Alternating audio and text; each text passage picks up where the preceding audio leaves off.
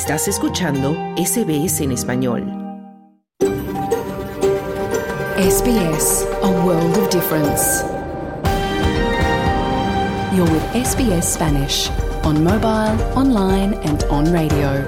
Estás con SBS en español, en tu móvil, por internet, en tu radio. Hola, muy buenas tardes. Te doy la bienvenida a fin de semana de SBS Audio Australia en español. Hoy, sábado 20 de enero de 2024, desde nuestros estudios en el centro de Melbourne, tierra tradicional del pueblo Wurundjeri, te saluda Camilo Montoya Yepes. En SBS Spanish reconocemos la conexión continua e inquebrantable de los pueblos aborígenes y de los isleños del estrecho de Torres con sus tierras. Hoy tenemos en nuestros estudios a la agrupación musical Pósima Blue, una banda multicultural que nació en Argentina pero que le ha dado la vuelta al mundo y ahora está establecida aquí en Melbourne. Nos acompañan Tina y Maxi quienes nos van a presentar su nuevo sencillo y nos van a contar su historia, así que no te la pierdas. En deportes hay mucho por contarte. Conocerás el cronograma y los resultados de los partidos del Abierto de Tenis de Australia que ya está a punto de completar su primera semana de competencias. Recordemos que son dos semanas. En fútbol te contaremos de los partidos femeninos y masculinos de este fin de semana en la Liga de Australia, la A-League. También te hablaremos del Tour Down Under de ciclismo de Adelaide y conocerás quiénes fueron los ganadores del Rally Dakar 2024 que ha finalizado en Arabia Saudita.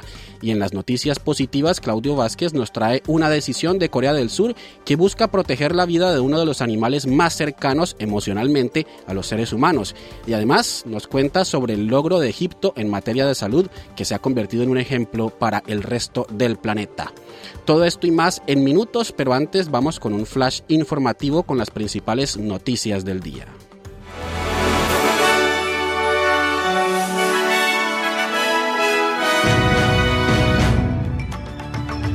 Y empezamos con noticias nacionales porque partes del país se están preparando para una ola de calor, mientras el extremo norte de Queensland se alista para un segundo desastre natural en apenas un mes.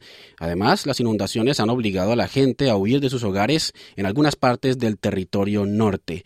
El meteorólogo Dean Narramore dijo al Canal 9 que la depresión tropical está creando tormentas sobre Coral Sea y espera que se desarrolle un ciclón hacia el final del domingo o a principios del lunes.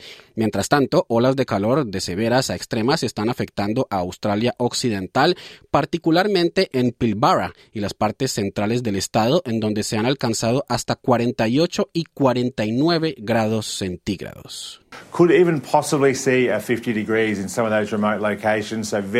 Incluso es posible ver 50 grados en algunos de esos lugares, por lo que hace mucho calor allí. Ese calor de 40 grados se extenderá a las partes centrales del país en los próximos días y luego llegará a las partes orientales del país el domingo y lunes. E incluso en la costa podríamos ver temperaturas de alrededor de 30 grados, decía el meteorólogo Naramore. Las autoridades de emergencia de Queensland, del territorio norte y Australia Occidental han pedido a las personas que estén atentas a las alertas gubernamentales, bien sea en las zonas del país que enfrentan olas de calor, como en las zonas que tienen posibles lluvias e inundaciones. En noticias internacionales, el presidente francés Emmanuel Macron ha hecho un llamado a Israel para que deje de bombardear Gaza. Macron se convierte en el líder mundial de más alto perfil que hasta ahora se ha sumado abiertamente a los llamados a un alto al fuego. Macron dice que si bien está del lado de Israel, la magnitud de las muertes de civiles palestinos hace que su respuesta a los ataques de Hamas sea ilógica. Decimos que esta reacción y la lucha contra el terrorismo, al estar dirigida por una democracia, deben respetar las normas internacionales, el Estado de Derecho y el derecho internacional humanitario. Y día tras día lo que vemos es un bombardeo permanente de civiles en Gaza. Creo que esta es la única solución que tenemos, el alto al fuego, porque es imposible explicar que queremos luchar contra el terrorismo matando gente inocente, decía el presidente francés Macron. Por su parte, Estados Unidos todavía se opone a un alto al fuego general en Gaza, alegando que solo beneficiaría a Hamas. Esto se produce cuando hay informes de que las fuerzas israelíes habrían matado a un adolescente palestino estadounidense. El portavoz de Seguridad Nacional de la Casa Blanca, John Kirby, ha justificado en una conferencia de prensa la postura de Estados Unidos contra el alto al fuego.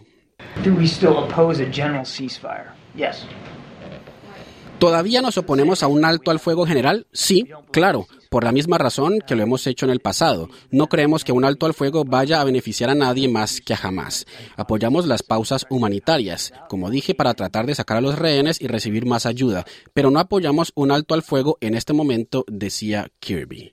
Mientras tanto, los trabajadores de asistencia médica dicen que solo pueden ayudar con una pequeña fracción de las necesidades humanitarias de Gaza, mientras las condiciones allí se deterioran rápidamente.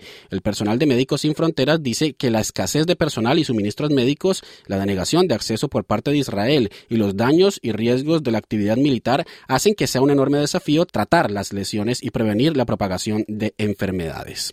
La Organización Mundial de la Salud le ha dicho al Consejo de Seguridad de las Naciones Unidas que en promedio un niño muere cada 10 minutos en la franja de Gaza.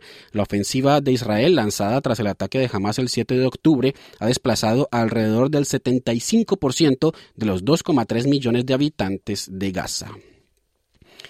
En información del continente americano, la esposa y tres hijos de Adolfo Macías, alias Fito, líder de la banda criminal ecuatoriana conocida como Los Choneros, han llegado a Ecuador después de ser detenidos y deportados desde Argentina. La aeronave que los transportaba ha aterrizado en la base aérea Simón Bolívar de Guayaquil, donde fueron recibidos por un fuerte contingente militar armado.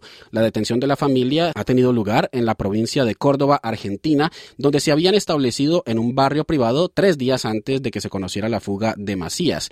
Mientras tanto, las autoridades de Ecuador y de países vecinos como Colombia y Perú continúan en la búsqueda de alias Fito, quien se fugó de la cárcel regional de Guayaquil el 8 de enero. Hasta aquí este flash informativo en fin de semana de SBS Audio Australia en español.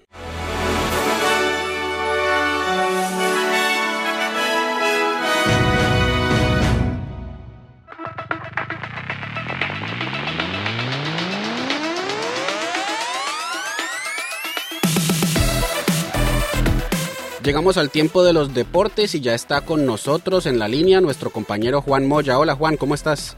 Eh, buenas tardes, muy bien. Bueno, y vamos a empezar hablando del abierto de tenis de Australia que va a completar su primera semana de competencias en Melbourne. Recordemos que el torneo va hasta el domingo 28 de enero. Hoy partidos de tercera ronda y ya mañana empieza la cuarta. Cuéntanos Juan sobre la actualidad del primer torneo de Grand Slam del año que estamos disfrutando aquí en Australia.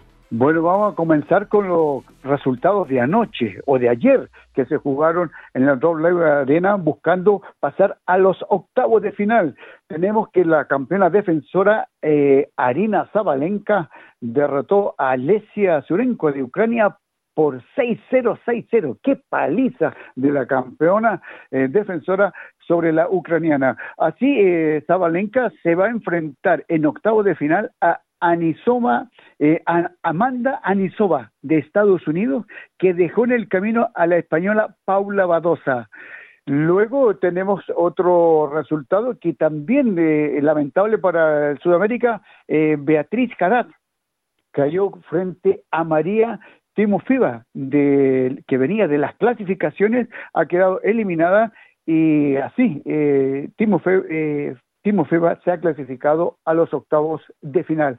Por su parte, en varones eh, quedamos eh, sin jugadores argentinos eh, anoche porque em, temprano en la mañana Sebastián Báez caía frente a Gianni Sinner de Italia por 3 a 0, 6-0 el primer set, 6-1, 6-3 y quedaba eliminado. Tienes em, adelante ya y está en octavo de final. Luego teníamos que en la noche eh, el número uno del mundo, se enfrentaba a Tomás Echeverry, un jugador que promete bastante, pero no pudo frente al número uno del mundo, Novak Djokovic, cayó por 6-3, 6-3, 7-5 y se ha despedido de la, de la Abierta Australia. Eh, Novak Djokovic eh, se va a enfrentar en octavo de final a Adrián eh, Mannarino de Francia.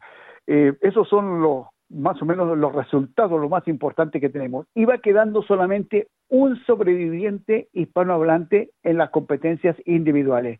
Eh, hoy, Carlos Alcaraz, de 20 años, se enfrenta a un jugador mucho más joven que él, 18 años, de mm, China, Yun Chen Chan, tratando de llegar a los octavos de final. Y por su parte, la número uno del mundo, Iga Swiatek, de 22 años, se enfrenta a Linda Moscova de República Checa, de 19 años. Esa es más o menos la cartelera que tenemos para el día de hoy en el Abierto de Australia, donde ya está terminando la primera semana de esta gran competencia de tenis mundial. Ahora pasamos a hablar de fútbol porque este fin de semana tenemos partidos femeninos y masculinos de la Liga Australiana, la A-League. Claro que sí. Ayer hubo dos partidos, eh, uno en la ciudad de Wellington, el locatario Wellington Phoenix empató 1 a 1 con Melbourne Victory. Ambos son punteros del campeonato, eh, suman 25 puntos eh, y Sydney se rehabilitó ante su público y derrotó 4 a 0 a Newcastle. Hoy tenemos dos partidos. Western Sydney Wanderers se enfrenta a Per Glory y Central Coast Mariner a Melbourne City. Y en Damas tenemos una cartelera de fútbol para el día de hoy. Melbourne City recibe a Wellington a las 17 horas eh, acá en la ciudad de, Melbourne. Eh, eh, Canberra United frente a Melbourne Victory, Per Glory frente a Brisbane a las 10 de la noche. Esos son los partidos de la A-League para el día de hoy. ¿Y qué te parece, Juan, si nos metemos al mundo del ciclismo? Porque este fin de semana finaliza en Adelaide el Tour Down Under. ¿Cómo va la competencia? Bueno, eh, ayer se corrió la cuarta etapa, eh, 136 kilómetros entre Murray Bridge y Port Elliot.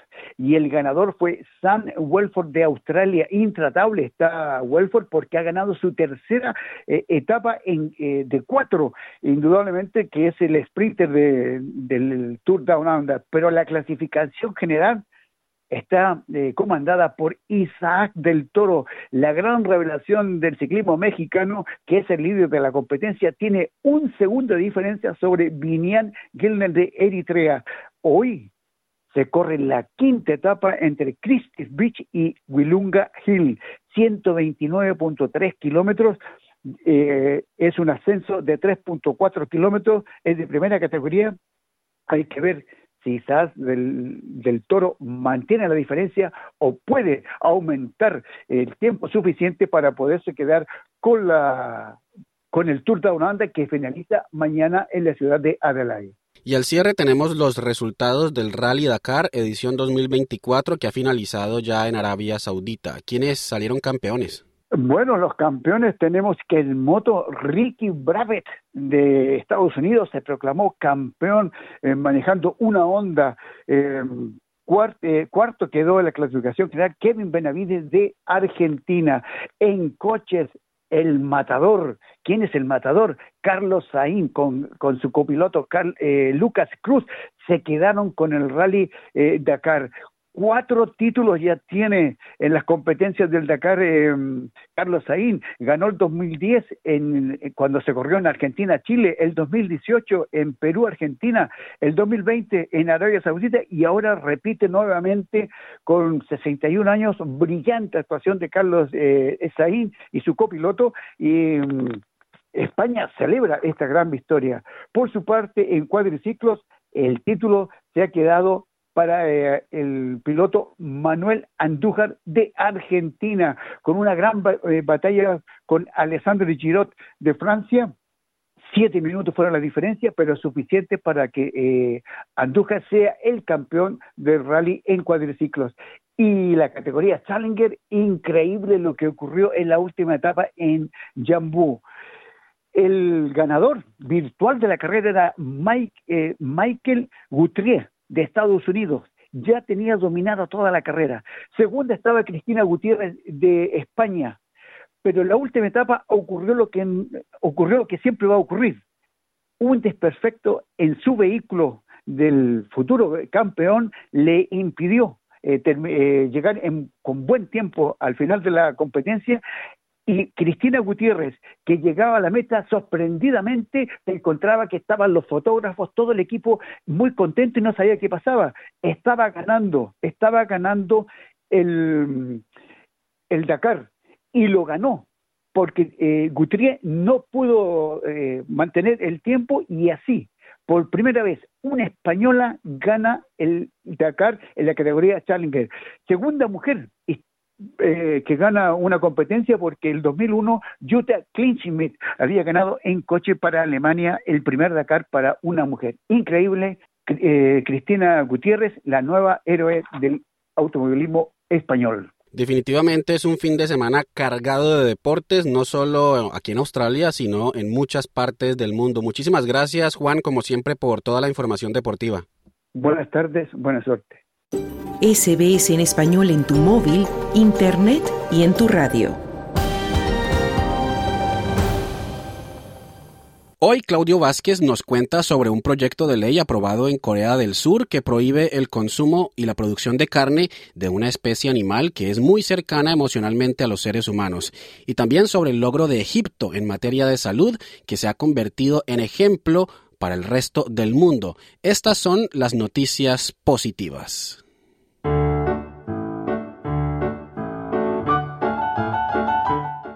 Hola, mi nombre es Claudio Vázquez y esta semana te traigo dos noticias positivas que hacen del mundo un lugar mejor para vivir.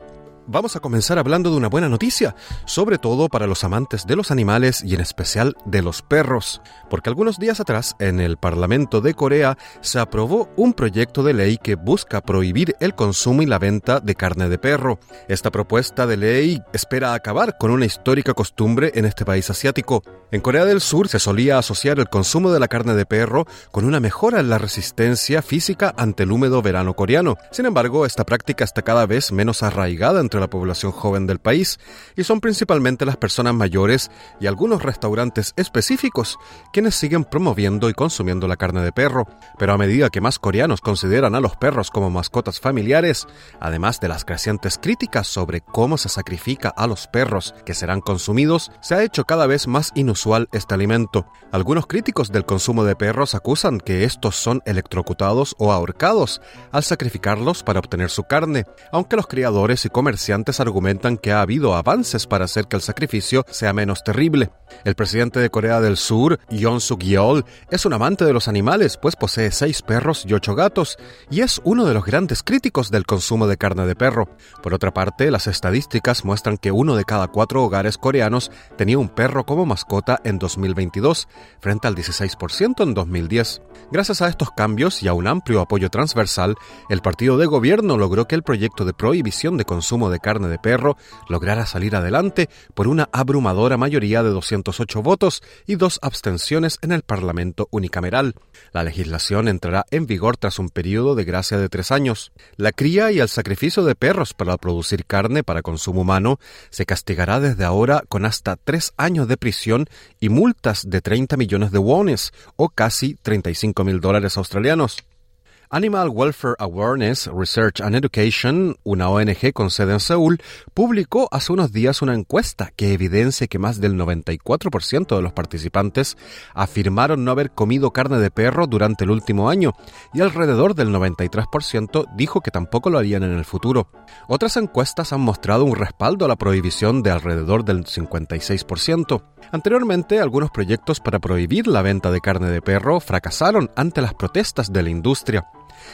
Ahora el nuevo proyecto de ley ofrecerá una compensación para que las empresas puedan abandonar el comercio. Ante la aprobación de la nueva ley, los productores de carne de perro exigen al menos 2 millones de wones o 2 mil dólares australianos por perro para compensar las pérdidas de los próximos cinco años, además de los costos de las instalaciones que dejarán de existir. El Ministerio de Agricultura de Corea del Sur dijo que consultará con las empresas relevantes para así garantizar que continúen operando de manera estable y brinden el máximo apoyo dentro de un rango razonable. La prohibición afectará a 3.500 granjas que crían 1,5 millones de perros, así como también a más de 3.000 restaurantes.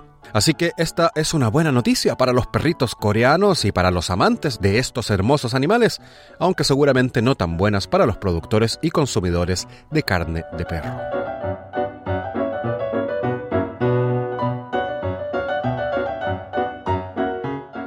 La segunda noticia positiva de la semana está relacionada con la salud, porque apenas unos meses atrás la Organización Mundial de la Salud realizó un anuncio que alegró no solo a Egipto, sino también a África y a todo el mundo en general. Pues tras una campaña nacional contra la hepatitis C, este país árabe se ha convertido en el primero en el mundo en vías de acabar con esta epidemia antes del 2030 Y esto es aún más meritorio, pues hace apenas una década Egipto era el país con mayor prevalencia de hepatitis C en el mundo. Esto lo llevó a buscar una solución, por lo que entre el 2014 y el 2020 se embarcó en una de las mayores campañas sanitarias que se han realizado con el objetivo de borrar la hepatitis C. Así se movilizó a decenas de miles de miembros de su personal sanitario y se examinó a 50 millones de personas y se trató a más de 4 millones de egipcios. Gracias al éxito de la medida, Egipto está exportando ahora su exitosa y asistiendo a otros países de rentas bajas y medias, sobre todo en África, para replicar su programa y eliminar esta enfermedad. Para explicar un poco el contexto de la aparición de la hepatitis C en el país árabe, hay que explicar que esta epidemia tiene sus orígenes en una campaña de salud diseñada para tratar otra epidemia anterior, entre los años de 1940 y 1970, el país tuvo que lidiar con una enfermedad causada por gusanos parásitos que se contraía al estar en contacto con agua infestada del Nilo.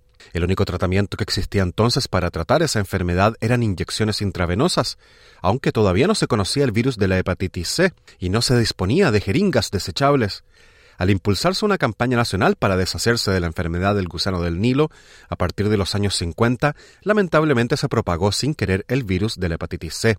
Esto sucedió al utilizar las mismas jeringas para 10 o 20 personas, así se propagó sin querer esta enfermedad. Para principios de los años 2000 la enfermedad del Nilo estaba prácticamente erradicada, pero en 2008 una encuesta demográfica y de salud reveló que el 15% de los egipcios tenía anticuerpos contra la hepatitis C, de modo que habían estado en contacto con el virus, y un 10% de las personas de entre 15 y 59 años vivía con una infección crónica.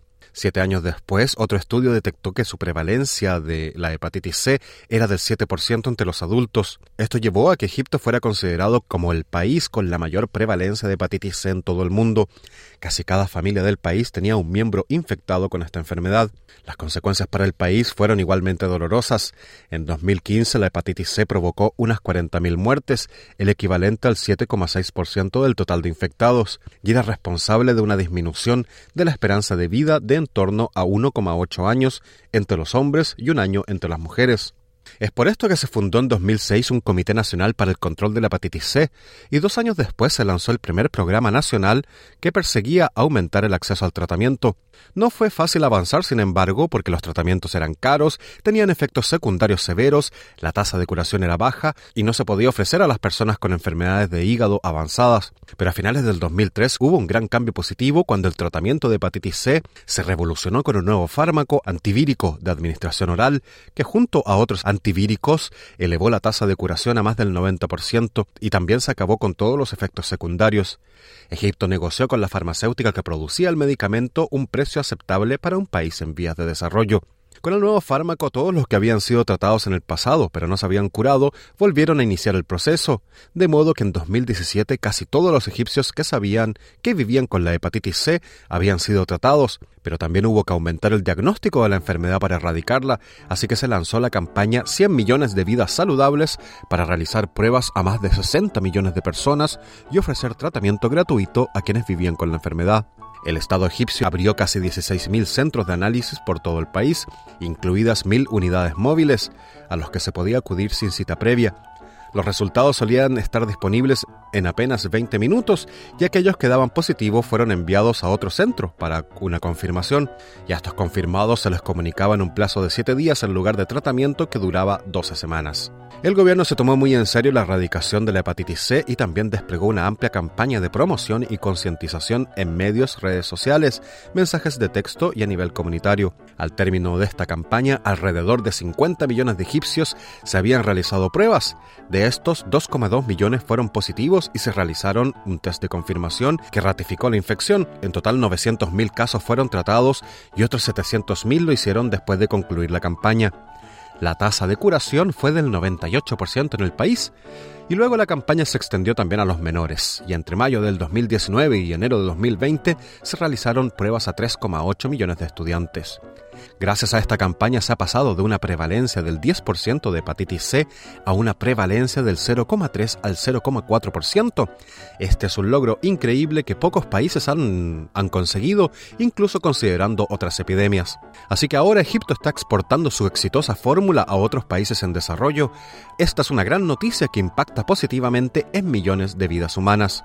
Y con esta noticia positiva concluimos nuestro segmento de esta semana. Muy buenas tardes. Estás escuchando SBS en español.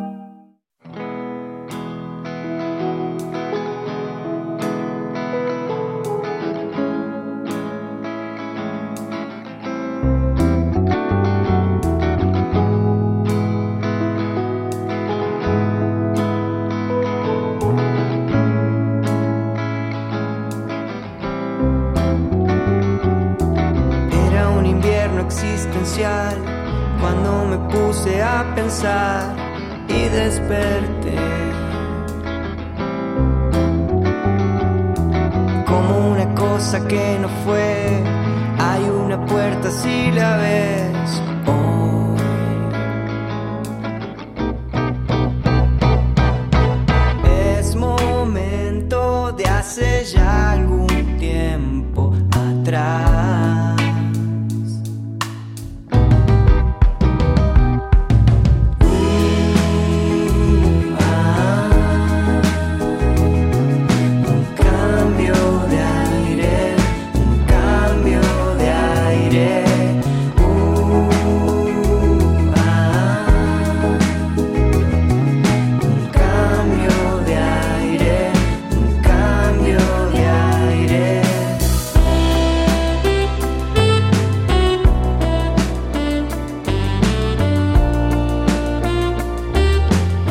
Ya están con nosotros Tina Aguirre y Maxi Jiménez. Ellos son argentinos, son pareja y son creadores e integrantes de Pósima Blue, una agrupación que nace en Argentina pero que le ha dado la vuelta al mundo y ahora está establecida aquí en Melbourne. Tina y Maxi, bienvenidos a los estudios de SBS en español. Buen día, muchísimas gracias por la bienvenida. Muchísimas gracias, ¿cómo estás Camilo? Muy bien, muchas gracias, feliz de tenerlos aquí, de tener su música. Estamos escuchando Cambio de Aire. ¿Qué podemos decir de esta canción? Así es, Cambio de Aire fue grabada un día antes de venirnos a Australia, en Buenos Aires. Literal, nos grabamos la canción y al día siguiente nos tomamos el avión a Australia, así que fue literal un cambio de aire venirnos a, a vivir aquí a Melbourne. ¿Qué fue cuándo? Abril 2022. Sí, hace un año y nueve meses, ocho meses. aproximadamente, casi dos años. Y bueno, ahora nos encuentra en Melbourne recibiéndonos de nuevo. Siempre fue nuestra base en Australia. Eh, estamos mudándonos hace casi nada, pero hemos pasado muchos meses aquí. Sin embargo, por cuestiones de, visa, nosotros contamos con la Working Holiday Visa. Bueno, para quienes conocen y están ambientados, eh, este tipo de visa requiere que vayamos a trabajar al campo a los campos australianos o a lugares remotos y es lo que hemos estado haciendo casi todos estos dos años. Así que ahora cumplido eso y, con bastante tiempo por delante, vinimos a hacer base en Melbourne, una ciudad muy musical y con ganas de que este cambio de aire nos traiga nueva música y, nuevas movidas. ¿Cómo y cuándo nace Posima Blue? Posima Blues nace con un viaje. Nace, con, un, viaje. No hay una fecha exacta, ya que como nos presentaste, bueno, hace, hace un ratito antes, nosotros somos pareja y somos músicos eh, y hemos estado tocando juntos, pero la banda en sí nace luego. Así que estamos, estuvimos en pareja un par de años, tocábamos en nuestra casa, compartíamos música, por supuesto, y ya luego de a poco empezamos a tocar cada vez más juntos, empezamos a encontrar música que nos gustaba y luego al, irnos de viaje y mochilear durante un par de años, fuimos transformando eso en un proyecto que ya luego dio, dio paso a, la banda. Ahora, una pregunta obligada es, ¿por qué Posima Blue? ¿Qué significa el nombre? Bueno, Posima Blue significa básicamente Pósima por lo mágico, Blue por, por dos cuestiones. Primero porque el azul es algo raro, es, es un color extraño de encontrar en la naturaleza casi que no existe de, hecho el pigmento. Y por otro lado, por la connotación que tiene con la melancolía en inglés. Así que de alguna manera esto podría decirse que es una especie de, poción mágica rara. Y esta canción se siente melancólica y por eso quería preguntarles también cómo se definen ustedes en cuanto al género musical que hacen. Eh, bueno, nuestro género musical obviamente también viene de nuestros background musicales de los dos y, bueno, músicos que han formado parte de Pósima. Eh, podríamos definirlo como un rock suave Y, bueno, tiene siempre esta cuestión melancólica, nostálgica de los viajes, de, las reflexiones. Y bueno, y hablando de música, tenemos, lo, en, mi formación fue la música académica, música clásica, yo soy pianista clásica. Y, bueno, obviamente me gustan muchos estilos musicales. Eh, Maxi viene por ahí más del rock, del blues, eh, autodidacta, bueno, tiene su formación más en el mundo popular, la música eh, internacional, rock nacional, internacional. Y bueno, eso se escucha en, nuestras, en nuestras composiciones. Ustedes se definen como una agrupación multicultural. No sé si por el hecho de que la agrupación ha dado la vuelta al mundo, han vivido en varios continentes, o también por los integrantes, porque, bueno, primero hablemos de quiénes son los integrantes, aparte de ustedes dos de Posima Blue. Muy bien, bueno, nosotros, exactamente, multicultural, eh, exacto, eh, gracias por la definición. Nos consideramos una banda multicultural por el hecho de que nuestra principal influencia han sido los viajes que hemos tenido. También no nos olvidemos que las nuevas generaciones, incluida la nuestra, han tenido acceso a toda la música del mundo y a toda la música de todas las etapas. Entonces ya ahora las barreras de, tiempo, espacio y, estilos se empiezan a mezclar y, está buenísimo que eso suceda y también da más lugar a la, a la originalidad o, a buscar su propio sonido.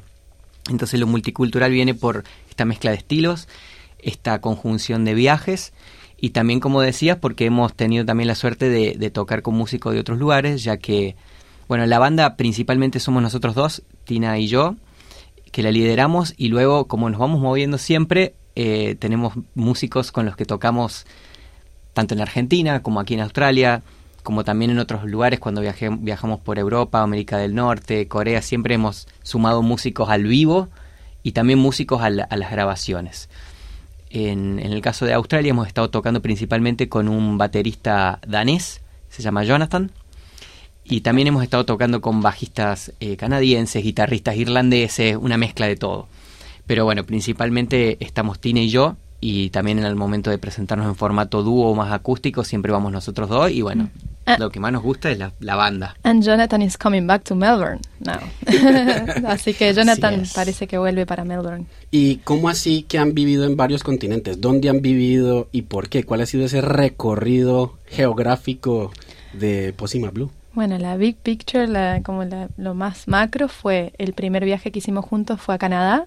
Ahí empezamos tocando juntos en el subte. Eh, ahí empezamos a... En el metro, sí. En el metro.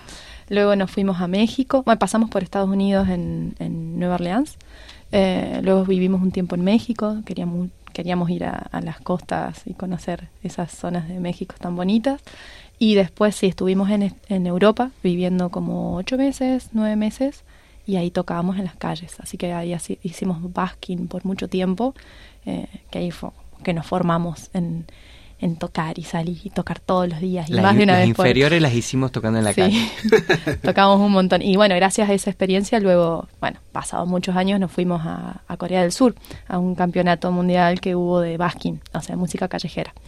Eso sucedió el año pasado. En segundo les voy a preguntar por qué llegan a Australia, por qué deciden venir, porque antes ustedes están lanzando un sencillo. Ese sencillo se titula Ladrillos.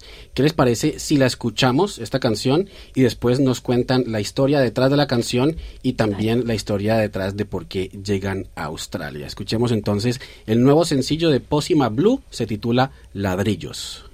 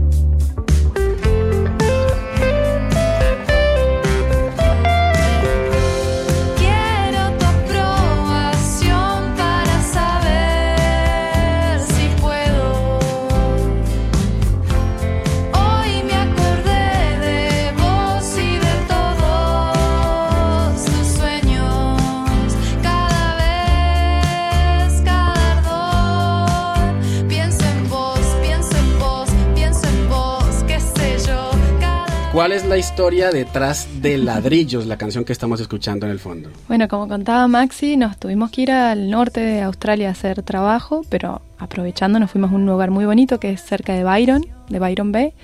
Y una tarde, un sábado a la tarde, así estábamos tocando y aparece la canción, como a muchos músicos a veces hemos tenido esa experiencia, completa, enterita, vino entera la canción y venían unos amigos a visitarnos y no la grabamos nada, la dejamos ahí, quedó en el aire sonando en nuestras cabezas y no va y se nos olvida el estribillo.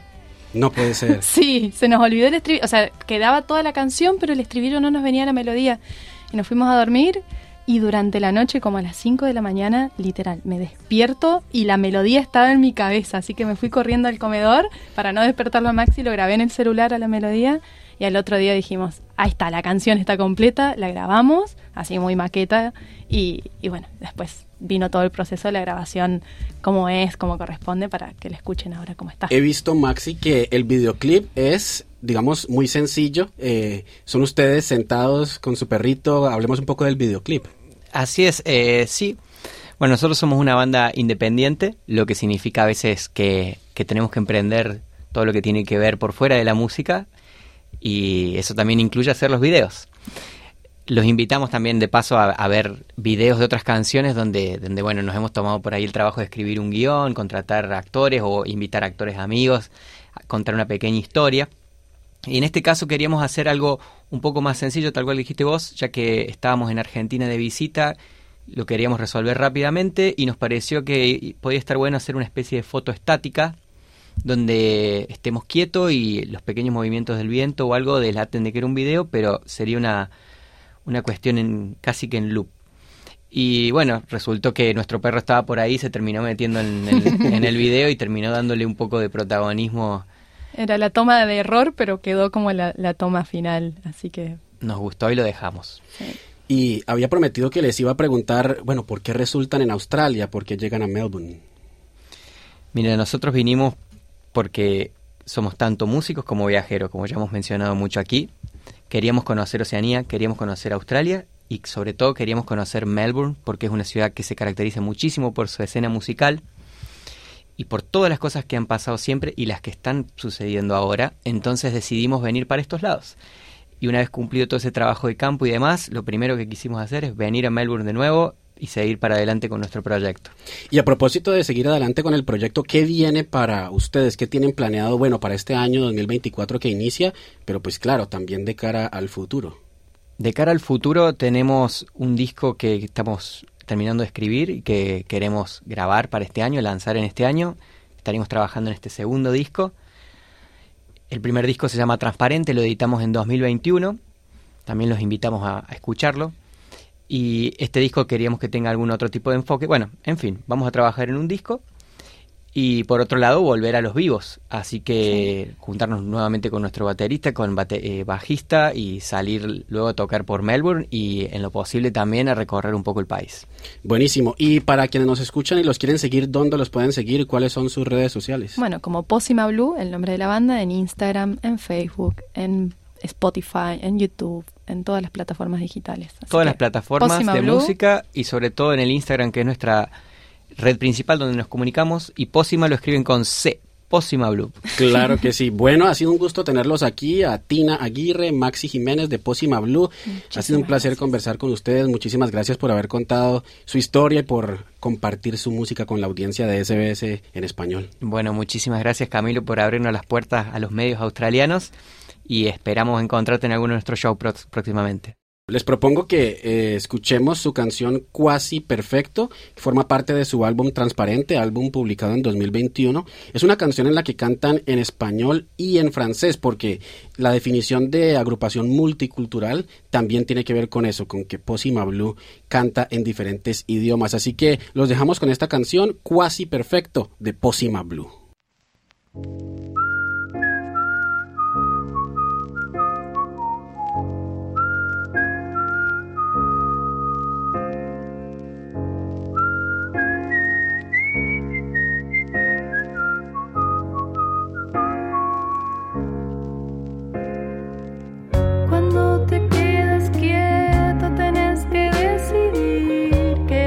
Hacer mañana? ¿En qué trabajar hoy. Quieres tener un auto, una planta, un televisor, también un perro y un gato y un bebé, ¿por qué no?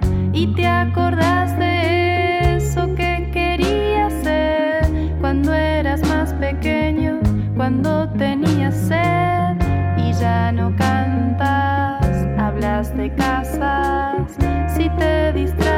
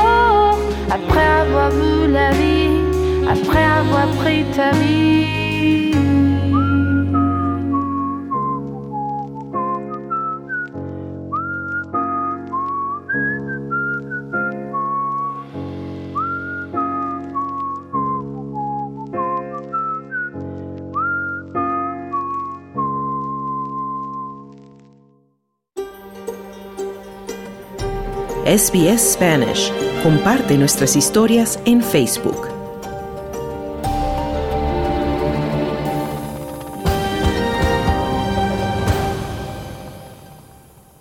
Bueno, esto ha sido todo por hoy aquí en fin de semana de SBS Audio Australia en español. Pero antes de despedirme te recuerdo que puedes escucharnos todos los días a la una de la tarde en vivo por la radio y también puedes escuchar cuando tú quieras por medio de nuestra página web. Nos encuentras como www.sbs.com.au barra Spanish y también puedes descargar nuestra aplicación SBS Audio para que puedas escuchar todos nuestros programas cuando y donde quieras. Nos puedes seguir en Facebook y en Instagram, leer nuestros artículos, contarnos qué te parecen los programas, darnos tu opinión sobre los temas que abordamos y también informarnos de tus eventos comunitarios. En Facebook y en Instagram nos encuentras como SBS Spanish. Que tengas un feliz día y como siempre estaremos de nuevo al aire mañana en SBS Audio, Australia en español a la una. ¿Quieres escuchar más historias como esta? Descárgatelas en Apple Podcasts, Google Podcasts, Spotify o en tu plataforma de podcast favorita.